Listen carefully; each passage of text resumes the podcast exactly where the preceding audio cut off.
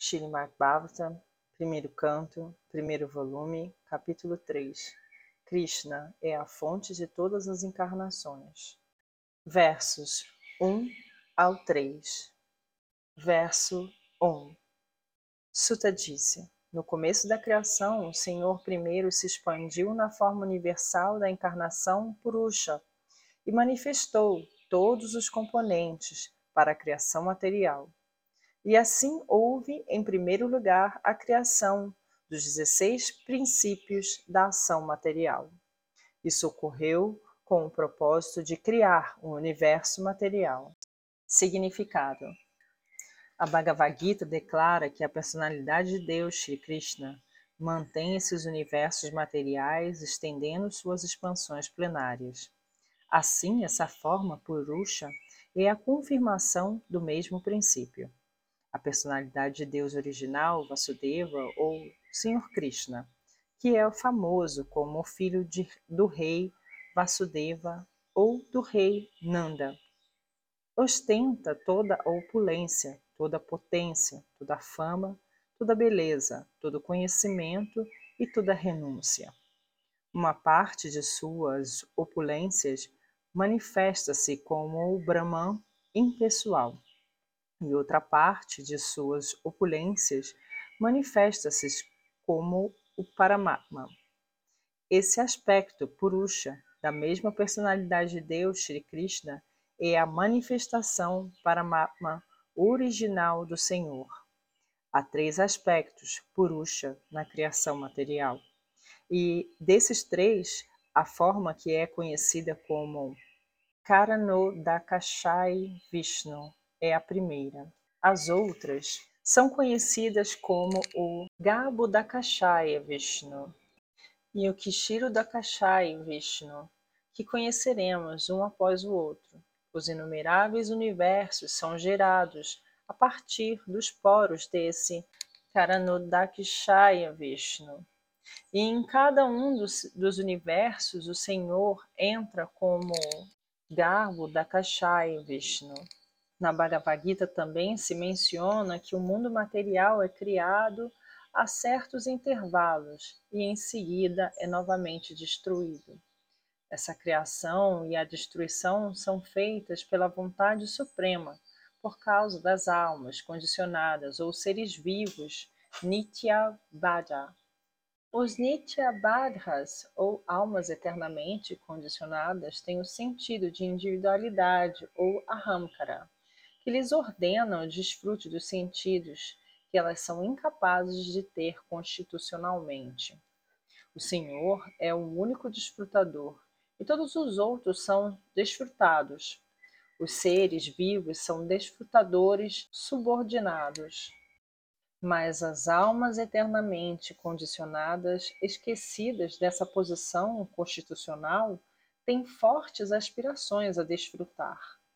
A oportunidade de desfrutar da matéria é dada às almas condicionadas no mundo material, e, em paralelo, elas recebem a oportunidade de entender sua posição constitucional verdadeira.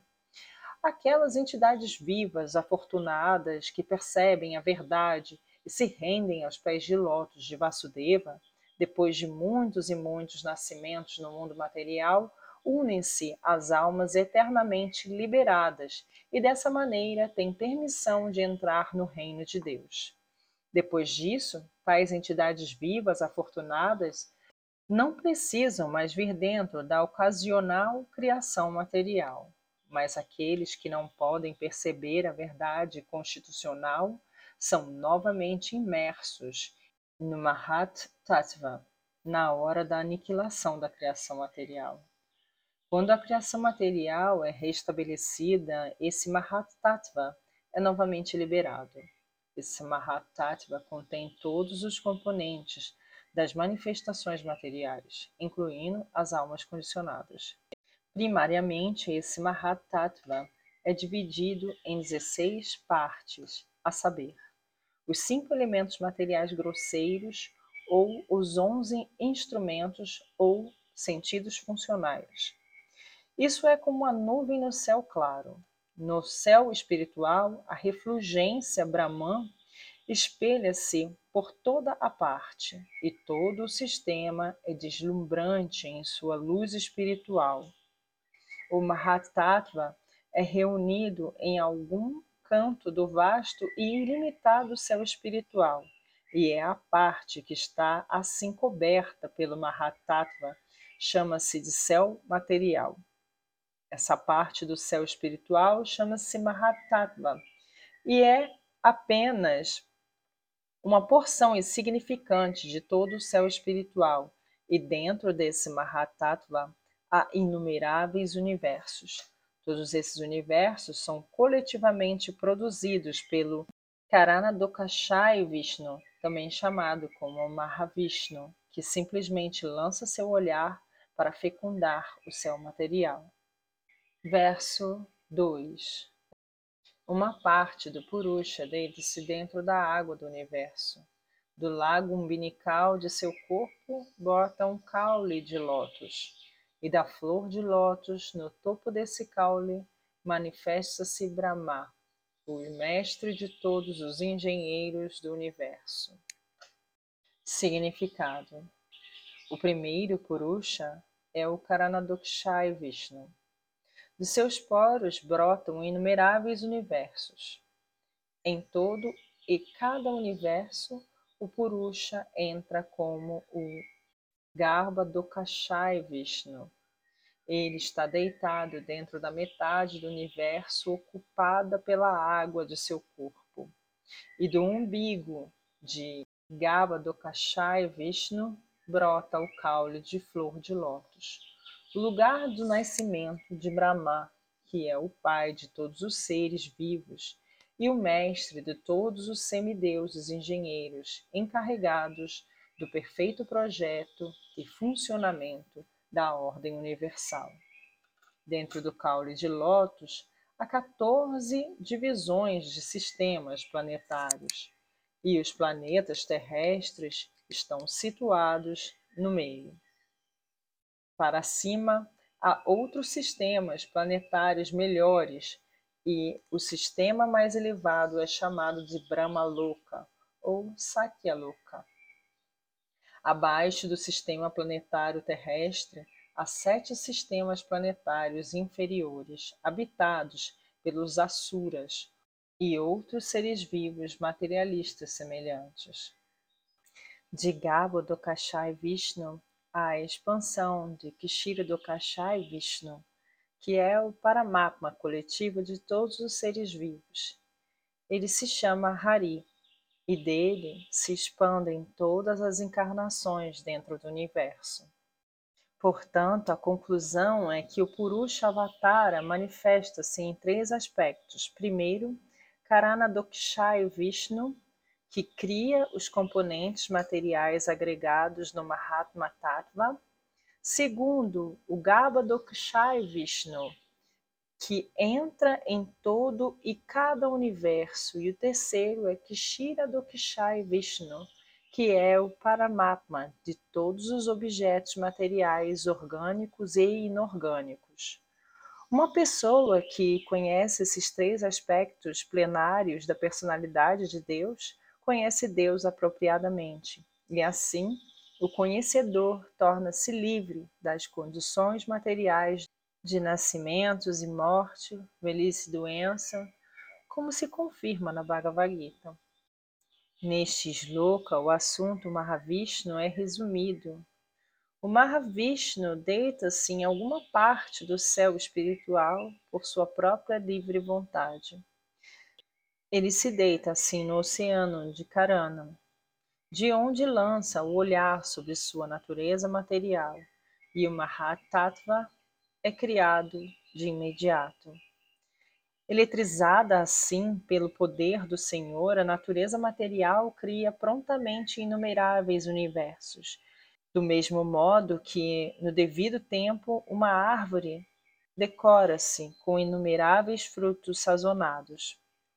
Semeada pelo cultivador, a árvore ou trepadeira manifesta-se no devido tempo com muitos frutos.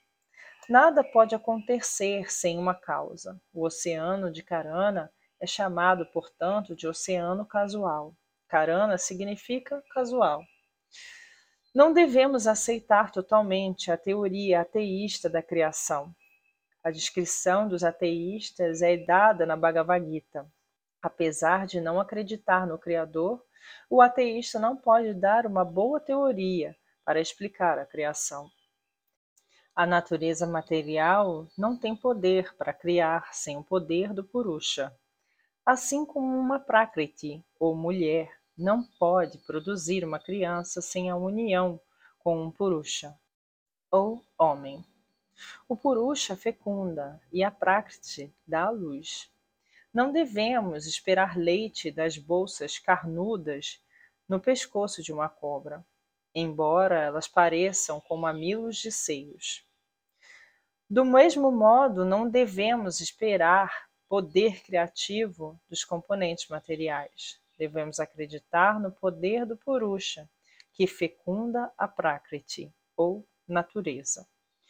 Porque o Senhor desejou deitar-se em meditação, a energia material criou, de uma vez só, inumeráveis universos, em cada um dos quais o Senhor deitou-se. E assim todos os planetas e diferentes parafernalhas foram criadas de imediato pela vontade do Senhor. O Senhor tem potências ilimitadas e assim ele pode agir como quer, através do perfeito planejamento, embora pessoalmente ele nada tenha a fazer. Ninguém é superior ou igual a ele, eis o veredito dos Vedas.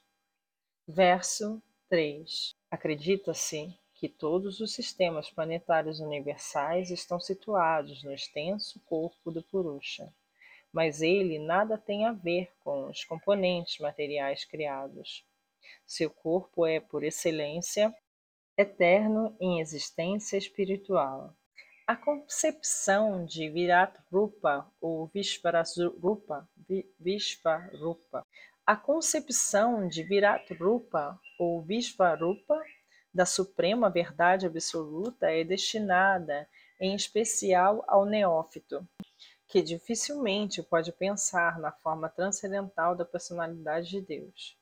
Para ele, forma significa algo deste mundo material e, por isso, uma concepção oposta do absoluto é necessária no início, para concentrar a mente na expansão de poder do Senhor.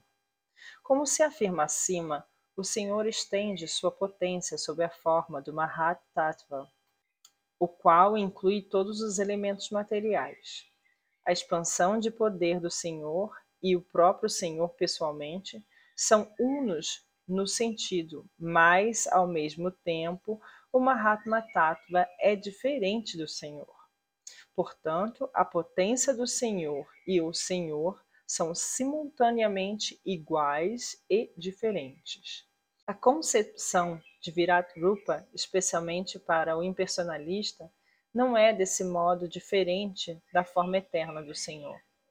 Essa forma eterna do Senhor existe anteriormente à criação de Mahatattva. E aqui, se, e aqui se enfatiza que a forma eterna do Senhor é, por excelência espiritual ou transcendental aos modos da natureza material.